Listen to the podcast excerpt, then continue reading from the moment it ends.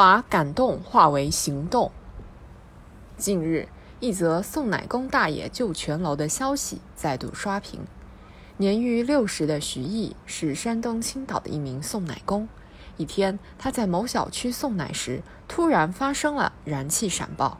本可以快速撤离现场的他，没有选择走开，而是毫不犹豫地深入险境，疏散住户，冷静处置火情，转移受伤老人，通知每家每户，二十三层一百八十户，直到全楼所有居民都安全下楼，他才离开。衣服上满是血迹，身上多处受伤。徐毅是一个普通人，也是一位真正的英雄。在我们的平凡生活中，这样的感动无处不在。成都铁路局重庆车务段值班员徐前凯，奋不顾身推开横穿铁轨的老人，自己却失去了右腿。天津牛家牌镇的李世元。危急时刻挺身而出，冒着生命危险两次冰河救人。辽宁丹东火车站热心人自发接力，将病人安全送达沈阳。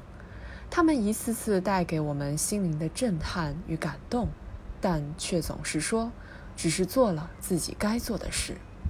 古语有云：“与善人游，如行雾中，虽不入诗，浅自有润。”这些我们身边的凡人善举，总是释放出温暖的力量，润物无声地滋润着我们的内心，不断唤起我们的精神共鸣。然而，怎样把感动之心化作行动之力？怎样让见义勇为成为大家的自发选择？这些仍是值得深思的问题。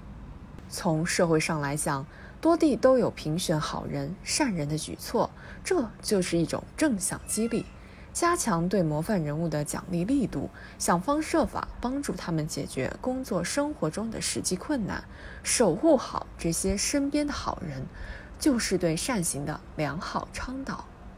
对个人而言，则不应该患得患失，应当从自身做起，从小事做起。一次举手之劳的帮扶，一场传递爱心的志愿服务，都会让整个社会多一份道德的温度。每个人身上都有善的种子，只有将感动化为行动，将崇德向善的风气内化于心，外化于行，整个社会才能形成见贤思齐的心态，才能凝聚起奋进向上的力量。而这需要我们每个人的努力。